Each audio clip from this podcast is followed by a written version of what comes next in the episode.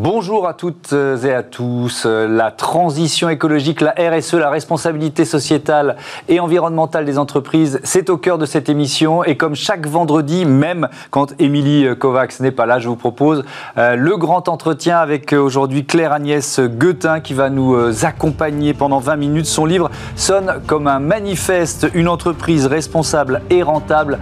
C'est possible, elle nous dira ce qui relie les 18 dirigeants qu'elle a rencontrés pour cet ouvrage. Et puis dans dans un second temps, elle échangera avec Marine Billiard, euh, fondatrice de Saint-Honoré Cleaning, entreprise de services hôteliers de luxe qui euh, fait aujourd'hui évoluer son modèle économique. Enfin, euh, dans Smart Ideas, Alexandre Rouault, le directeur de WeMaster Art, viendra nous présenter son ambition de créer le plus grand fonds d'investissement dans la culture. Voilà pour les titres. C'est le grand entretien tout de suite.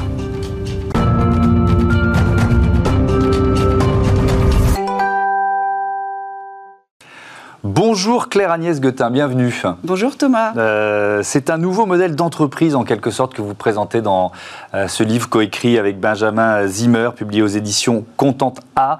D'abord le titre Responsable et rentable, c'est possible. Je disais en titre, c'est un manifeste? C'est un manifeste, c'est vraiment le principe des éditions Contenta, c'est de montrer que l'entrepreneuriat en France est possible. Mhm.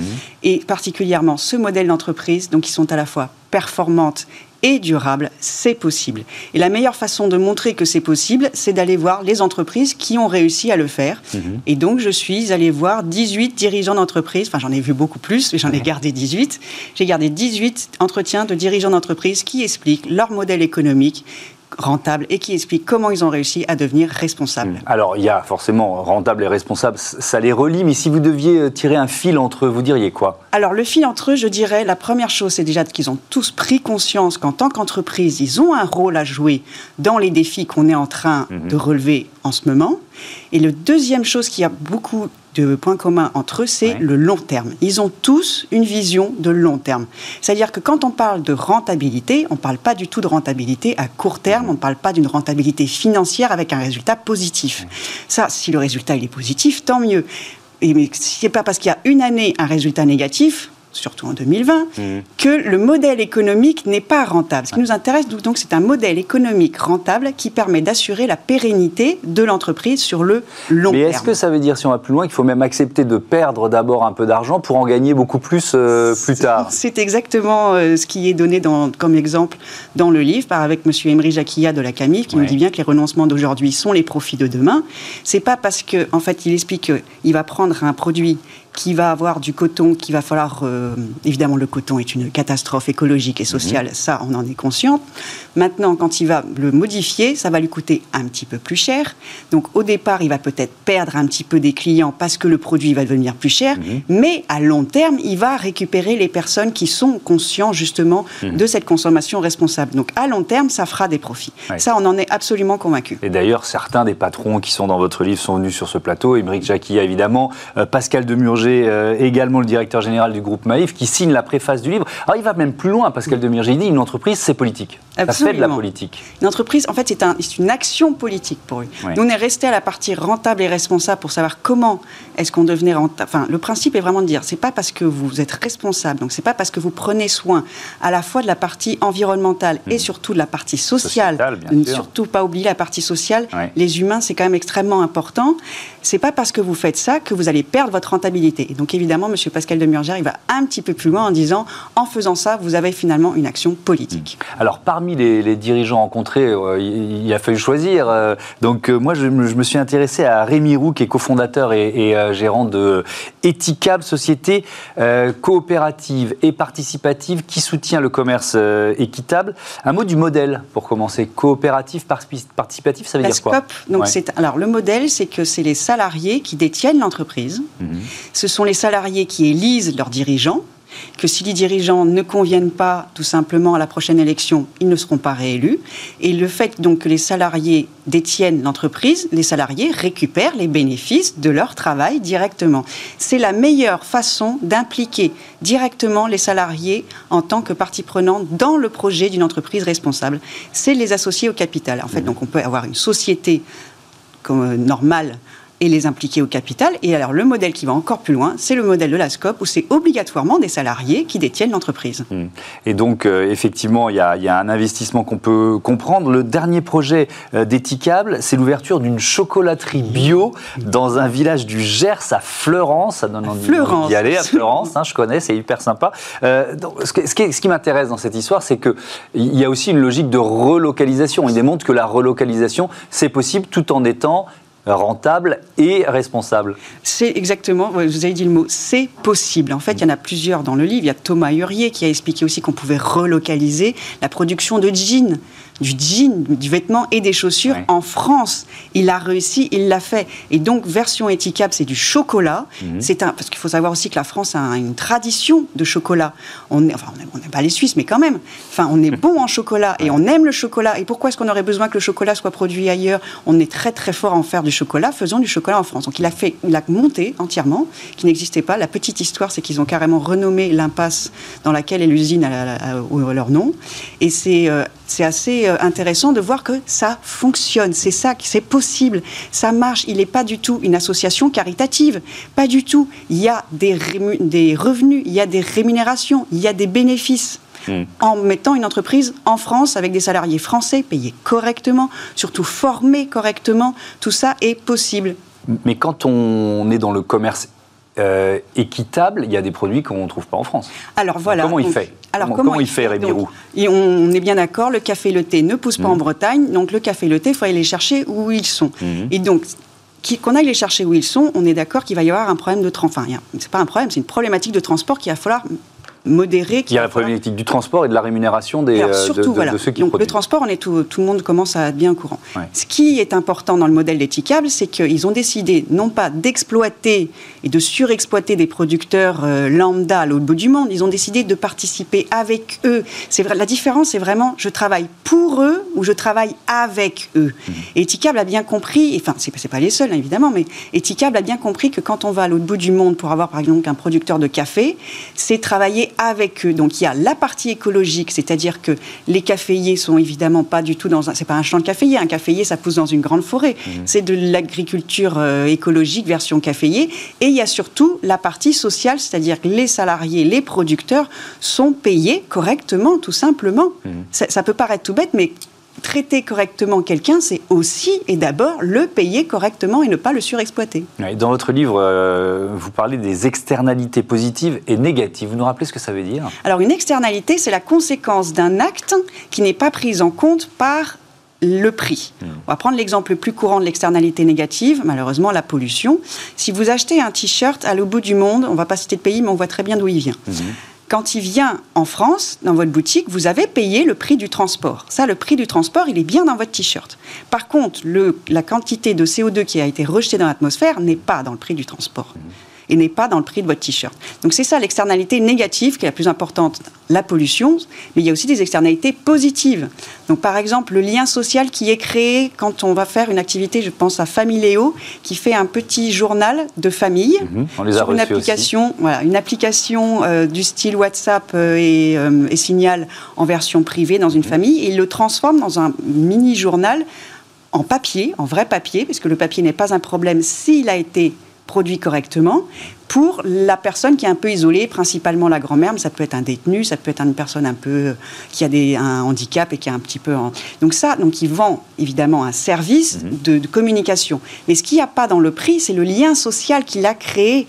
Et ça, c'est extrêmement important. Donc les externalités ne sont pas obligatoirement que négatives.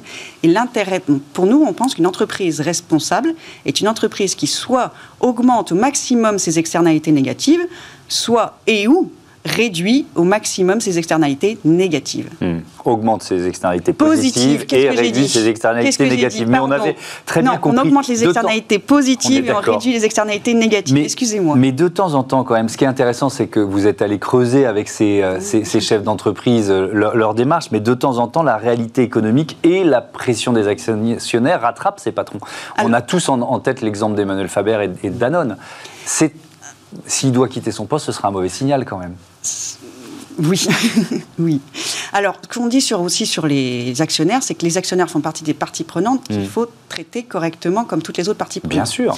Ce qui ont, ce- il y a plusieurs exemples dans le, dans le livre qui Mais donc, il faut qu'ils soient associés à la démarche. Il faut qu'ils si soient associés à la démarche. Et il faut, en fait, quand on peut, évidemment, les choisir en fonction des valeurs communes. Mhm. C'est plus pratique d'avoir les valeurs communes avec ses financiers. Les financiers, ce qu'on considère aussi dans une entreprise responsable, c'est que c'est pas seulement des personnes qui apportent des fonds. C'est aussi des personnes qui accompagnent et qui, qui dirigent, qui pilotent la stratégie avec l'entreprise. C'est pas juste quelqu'un qui pose de l'argent sur la table et qui s'en va.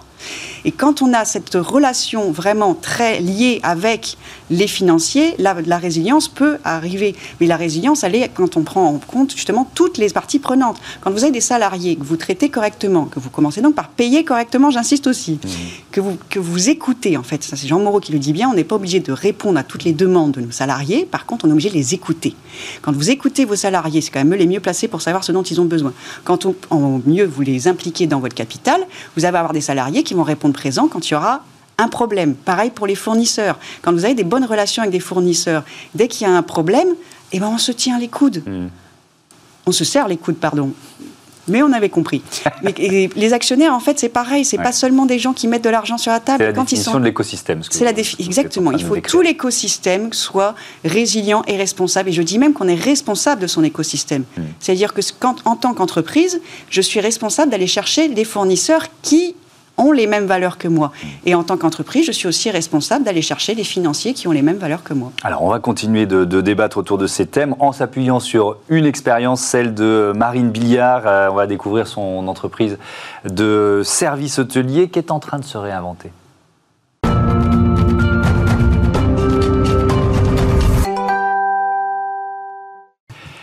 Et on accueille, comme prévu, Marine Billiard. Bonjour, bienvenue. Merci. Vous êtes euh, la fondatrice, la présidente de Saint-Honoré euh, Cleaning. C'est quoi votre métier? Euh, on est une entreprise de nettoyage spécialisée dans l'hôtellerie haut de gamme. Mhm, Donc les, les hôtels externalisent toute la partie, ce qu'on dit dans le jargon, le housekeeping. mhm. Donc on prend soin des lieux, des chambres, des parties communes, des spas, pour euh, préparer l'arrivée de chaque client et qu'ils aient l'impression de rentrer dans la chambre pour la première fois. Vous avez créé l'entreprise Saint-Honoré Cleaning en 2012. Euh, c'est quoi votre originalité? Est-ce qu'une offre comme la vôtre n'existait pas? Alors, euh, si, on a des, il y a des entreprises concurrentes qui font du, Mhm. ce qu'on appelle l'externalisation euh, housekeeping. Euh, la différence, quand moi j'ai enfin, créé Saint-Honoré Cleaning, l'idée c'est que je venais pas du tout de ce secteur-là. Ouais. Et je me suis rendu compte qu'il y avait plein d'innovations à apporter dans un métier euh, classique. Euh, donc on a testé plus de 37 innovations en 8 ans. Euh, et l'idée, c'était comment je fais en sorte d'économiser aussi mes équipes. En fait, un jour, j'ai fait une journée où j'ai fait 8 chambres sur une même journée. Mhm. Et je me suis rendu compte, c'est un des métiers les plus durs. Et, et comment on- Comment faciliter le travail des équipes? Si je facilite leur travail, on réduit les TMS, les troubles musculo-squelettiques, les problèmes respiratoires, on fidélise aussi nos talents, et puis ben, on a un peu plus de plaisir à venir au travail, on arrive avec le sourire. Donc en fait, c'est tout un écosystème euh, où euh, donc, on a été, pour répondre à votre question, on est innovant et on nettoie sans produit. Ouais. Oui, alors il y a cette dimension, il y a, 80%. il y a la dimension euh, écologique qui est, Ouais. euh, qui est ultra importante, il faut, en dire- faut en dire un mot. Ouais. C'est, quoi les, les- les outils? J'ai vu vapeur sèche et eau ozonée. Vapeur sèche, eau ozonée et maintenant une nouvelle technologie euh, qui sont des microfibres à mémoire avec des fibres d'argent. Euh, donc vapeur sèche, euh, c'est, je travaille, je peux citer les partenaires. Mais oui, allons-y. Euh, donc avec Vapodil, donc Mhm. c'est un système de, de nettoyage où ça sort à, à 120 degrés avec plusieurs barres de pression. Mhm. Donc on n'a plus besoin de produits. L'eau ozonée remplace aussi les produits et également un désinfectant et ça évite aussi moi à mes équipes de partir, vous savez, avec un panier de produits. Ouais. Euh, voilà. Et euh, Ré- Répat, euh, qui est donc des microfibres à mémoire. Donc avec tout ça, on n'a quasiment plus de chimie. Bon, bah, c'est parfait. Voilà les, les- les- qualités, on va dire, de votre entreprise. Claire Agnès Guetin, pourquoi vous avez invité Marine Billiard aujourd'hui? Et puis, surtout, qu'est-ce qui vous a plu dans son histoire, qui, qui est dans le livre, évidemment? Alors, ce qui m'a plu dans son histoire, c'est quand elle m'a dit mot pour mot, c'est en devenant responsable que je suis devenue rentable. C'est-à-dire qu'elle m'a expliqué qu'elle a modifié complètement donc, ta, ta structure de coût. C'est-à-dire qu'avant, donc, parce qu'il y a eu une petite période où il y avait des produits chimiques. On a démarré avec des Ouais, produits Vous avez démarré avec des chimiques, produits ouais. chimiques. Tout à fait. Et donc, c'est du consommable. C'est des consommations intermédiaires. Et là, quand tu parles de pro- de- d'eau ozonée et de vapeur, tu parles de machines De- ouais. qui rentrent dans ton bilan et qui sont amortissables. Donc, Ouais. en changeant la structure des coûts, elle est devenue rentable. Donc en étant responsable, elle est devenue rentable. Bravo. Et rentable aussi sur la partie humaine. C'est-à-dire quand on réduit le turnover, un coût aussi le turnover. oui, oui, Est-ce que la, résilience, la capacité de se réinventer après un, choc fait partie aussi des, points communs des, chefs d'entreprise que vous avez rencontrés Absolument. C'est exactement ce qu'ils m'ont tous dit. C'est qu'en fait, quand on prend soin comme ça de toutes ces parties prenantes, ils sont avec nous en cas de coup dur, comme j'expliquais tout à l'heure. Mhm. Et Marine peut en parler justement de la résilience de son entreprise dans les conditions actuelles. Vous vous en doutez bien, puisqu'elle travaille dans les hôtels, que l'année 2020 et 2021 n'a pas été l'entreprise la, plus... Mhm. La, l'année la plus profitable. Mais elle a réussi, comme ça, justement, avec ses équipes, à effectuer un pivot. ça tombe bien parce que c'est la transition que j'avais prévue. Racontez-nous comment vous avez. Vous faites un peu twister votre modèle économique en quelque sorte On est obligé parce que euh, on était une entreprise avec plus de 4, quasiment 90 personnes. 80% sur le marché hôtelier. Euh, et on sait qu'a priori, ça va parvenir 2021 et, hmm. et, et, pas, et, pas, et pas OK. 2022 ne semble pas non plus euh, très glorieux. Donc l'idée, c'est de garder notre cœur de métier euh, sur l'hôtellerie. Cependant, c'est d'aller se spécialiser et d'essayer de, garder aussi une partie des effectifs sur d'autres métiers. donc là, on va faire, on intervient sur le nettoyage des lustres en hauteur. Hmm. donc là, on peut, bah, au-delà de l'hôtellerie, on a accès à des particuliers, à des, des théâtres, des musées, euh, ou des choses où les périodes calmes nous permettent de pouvoir intervenir. Mhm. Et l'autre modèle aussi, c'est de se dire, j'ai des compétences qui sont euh, des profils des managers en, hôtellerie. Euh, comment on peut utiliser ce, ce savoir-faire et le, dans l'hôtellerie, il y a ce sens du service qui est incroyable. On est dédié aux clients. Et, euh, et donc l'idée, c'est d'apporter ça aux entreprises. Donc les entreprises où demain, les gens vont revenir aussi sur le lieu du travail, on va accompagner et, et être présent euh, pour être ce que j'appelle donc 4-4, euh, c'est le nom du projet Quatuor. Euh, gérer l'accueil des clients, des collabs, simplifier le quotidien en gérant tout ce qui est aussi euh, les services généraux, euh, les, enfin, les events, tout ça. on va dans quelques jours célébrer, si j'ose dire, ça fera un an que le premier confinement a été, a été décidé. L'une et l'autre, quelles leçons vous tirez de, de l'année écoulée, Claire Agnès? Alors moi, je pense qu'on va mettre évidemment des énormes guillemets, mais s'il y a bien un effet positif, c'est une pandémie, c'est absolument horrible ce qui nous est arrivé, surtout la crise qu'on va subir pendant plusieurs années. Et s'il y a un effet positif, je pense quand même que c'est une amélioration de la prise de conscience, à la fois des entreprises et des consommateurs, qu'ils ont un impact et que la carte bancaire a un impact. Mmh. Parce que ce qu'on pense avec Benjamin Zimmer, c'est bien que l'entreprise est responsable, peut aussi se développer maintenant parce qu'elle répond tout simplement à une demande des consommateurs. Elle répond non pas à un phénomène de mode qui va durer 2-3 ans, elle répond, je pense, à une lame de fond. C'est vraiment tous les consommateurs, alors tout peut-être pas, mais en tout cas la, partie des consommateurs qui commencent à prendre conscience de l'impact de leur achat mhm. augmente. Et je pense que c'est ce qu'on a vu cette dernière année. Et, vous, vous diriez quoi Peut-être pour se focaliser sur l'industrie du tourisme, elle est forcée de se réinventer après cette crise? Et jusqu'où? C'est un vrai sujet, on pourrait, ça pourrait être un sujet de, thèse. Euh, Il y a ceux qui disent ça va redémarrer comme avant, et donc attendons que ça passe et puis on repartira à fond. Et puis ceux qui disent non, il faut qu'on se réinvente de toute façon. Non, je pense que ça nous, enfin, je pense que tout entrepreneur qui est dans une période qui chahute fort aujourd'hui, mmh. euh, enfin, on, est tous en train de de se réinventer on a un, le temps, d'une certaine manière aussi l'obligation, donc on, sort de notre zone de confort. Euh, et je pense que les hôteliers sont aussi en train de, euh, de, oui, de se réinventer. Euh, là, on a un hôtel qui est en ouverture, on, nettoie avec notre technique de Vapodil.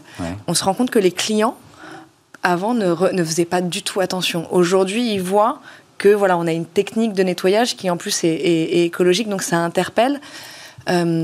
Oui, je pense qu'on va être obligé de, ouais, de se réinventer de, et d'apporter un nouveau, euh, hmm. un nouveau service euh, aux clients. Regardez ce qui s'est passé à la Saint-Valentin, c'était merveilleux les hôtels euh, les étages et, et à une époque on serait jamais permis de dire parce que c'était de la logistique, ça avait un coût, il y hmm. avait des choses qui faisaient que on s'autorisait pas non plus. Hmm. Claire Agnès Guetin, je voudrais qu'on parle du financement des entreprises pour terminer. Il nous reste trois minutes. Est-ce que vous pensez que la finance responsable, ça va devenir la nouvelle norme? Je le souhaite du plus profond de mon cœur.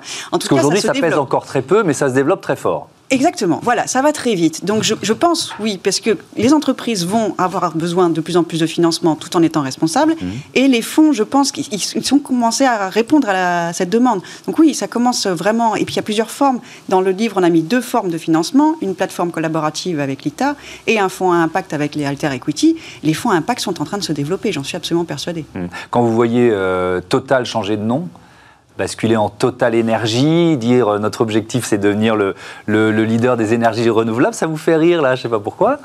il, y a, il, y a, de l'understanding. Qu'est-ce que, je vais laisser Marie répondre. Hein? Vous voulez pas répondre? Sur le changement de nom de, Total C'est intéressant. Non, quelle est la, entre guillemets la part de réelle vérité sur mhm. la dynamique du, du, sujet, la part un peu de peut-être de marketing?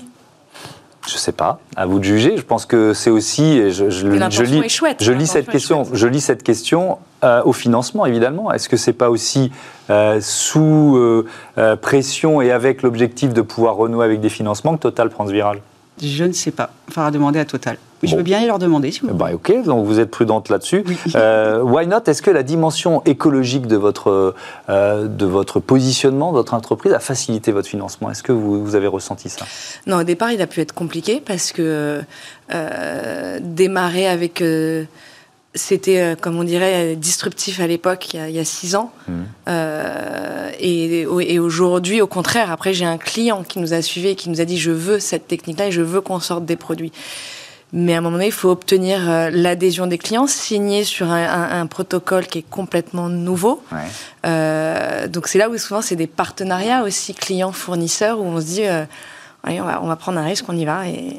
Oui, il faut d'abord les faire sortir de leur zone de confort d'une certaine façon. Oui, même, mais aussi bien les équipes. Et puis, et puis pour les, ouais, les, les, financements, il faut arriver ouais, à convaincre que les choses. Enfin, on le sait très bien, tout ce qui est un peu nouveau. Mhm. Euh, voilà, faut être audacieux et, le tenter. Et puis. Euh, vous êtes au bon endroit pour être audacieux, c'est le nom de la chaîne. Merci à, toutes les deux d'avoir participé à, ce débat. Je rappelle le titre de votre livre Une entreprise responsable et rentable, c'est possible aux éditions euh, Contente. Ah voilà, allez tout de suite, on s'achète un tableau. Allez, soyons fous. Smart Ideas avec BNP Paribas. Découvrez des entreprises à impact positif.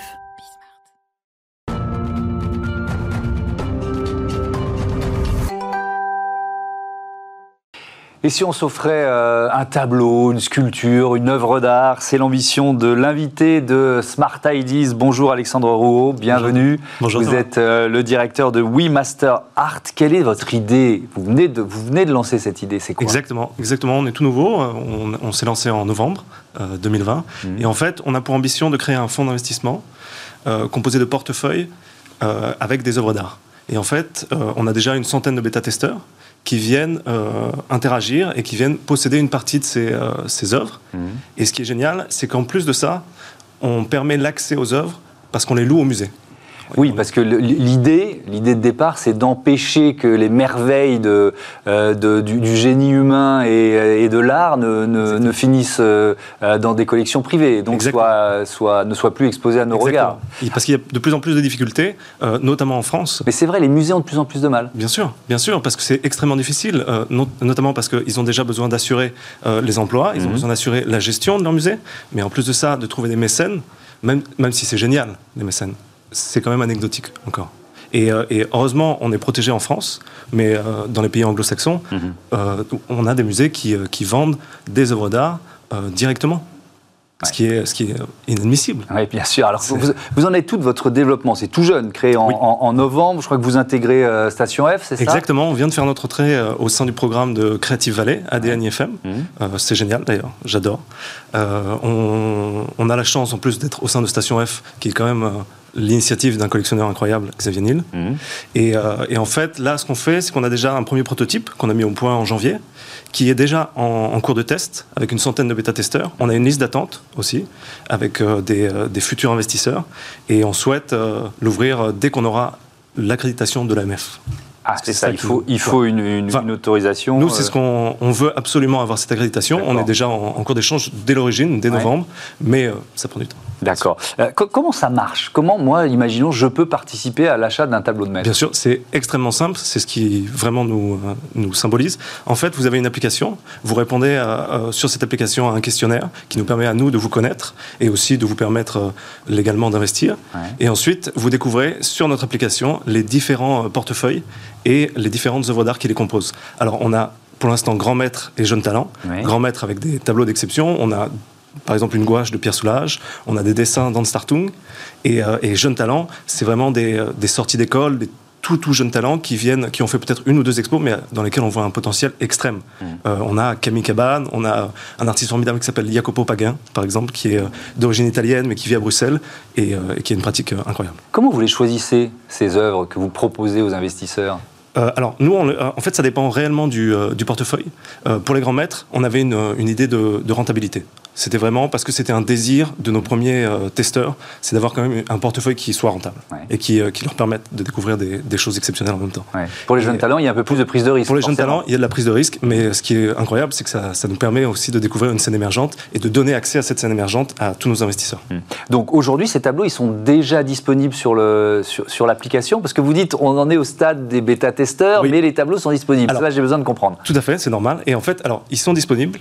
C'est juste que l'application n'est pas ouverte parce qu'on ne veut pas l'ouvrir avant l'accréditation de l'AMF, parce qu'on n'a pas le droit, tout simplement, et qu'on ne veut pas de ça. Mais en soi, pour en fait, euh, aussi euh, euh, rentabiliser, et aussi subventionner et autofinancer notre société, on a, on a commencé à acheter aussi sur, sur nos fonds des, des, des, œuvres. Ouais. C'est quoi votre modèle économique d'ailleurs? Vous allez prendre une, une, commission sur la Alors, vente En fait, on prend une, une, commission d'un pour cent sur les frais pour des frais de gestion.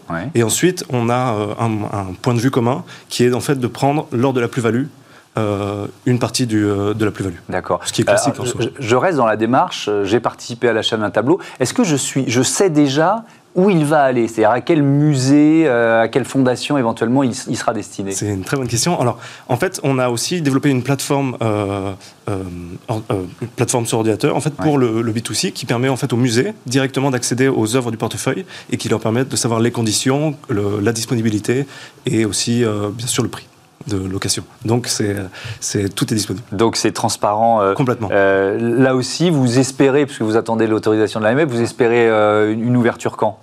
C'est en semaine, c'est en mois vous en C'est alors mais euh, la liste d'attente va, me, détruire. Mais oui, c'est dans un peu plus d'un mois, je pense. Un peu plus d'un mois. Et eh ben on suivra ça. Merci beaucoup, Alexandre. Merci beaucoup, Thomas. bon vent euh, à Oui Master Art. Voilà, c'est la fin de euh, cette émission. Alors, on se retrouve évidemment lundi pour un nouveau Smart Impact. Et puis demain, demain pour Smart Future, l'émission des entreprises qui innovent. Je vous souhaite un très bon week-end sur les antennes de Bismart, la chaîne des audacieuses et des audacieux. Salut à tous.